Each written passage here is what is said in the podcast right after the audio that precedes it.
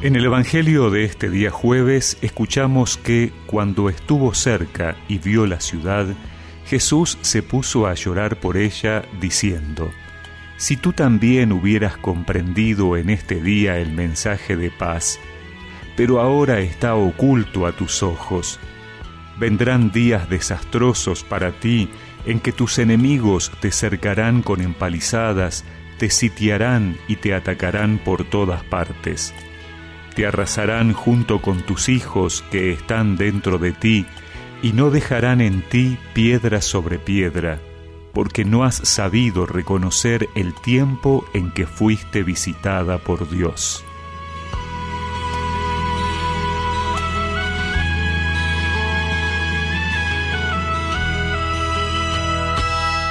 Jesús se acerca a Jerusalén no solo como emisario y rey de paz, sino también como profeta que le interesa su propio destino y también el de la ciudad.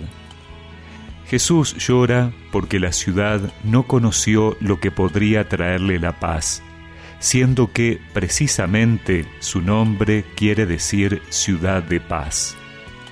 Jesús experimenta una fuerte conmoción interior porque la paz proclamada por sus discípulos no es aceptada por la ciudad santa, sin embargo, la paz se impondrá, pero a costa de la más trágica amargura y del exterminio más duro.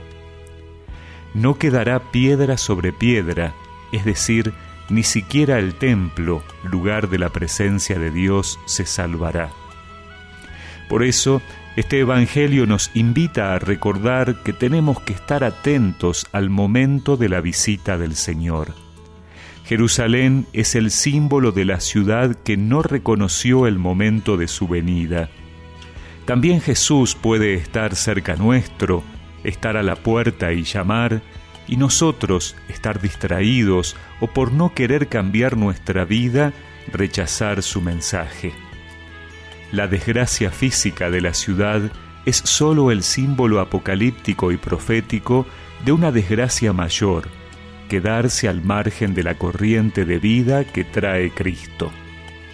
Así, debemos recordar que tenemos que estar alertas para que cuando el Señor llegue, nos encuentre con los brazos abiertos, porque Él no viene a destruir nuestras vidas, sino a traernos la auténtica paz. Espero el momento en que entre el Señor Estoy preparando todo mi corazón. Es el Cordero, es el que viene a transformar, es el que viene a cambiar toda mi vida hoy. Ya viene el Señor, ya viene a sanar yo me dispongo a Él con toda humildad. Ya viene el Señor, ya viene a cambiar todo mi corazón, todo mi corazón.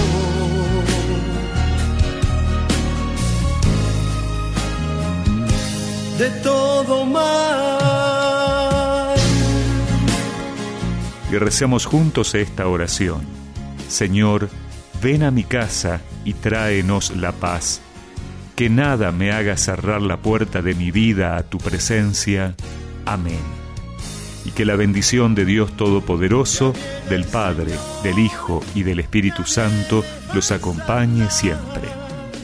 Yo me dispongo a Él con toda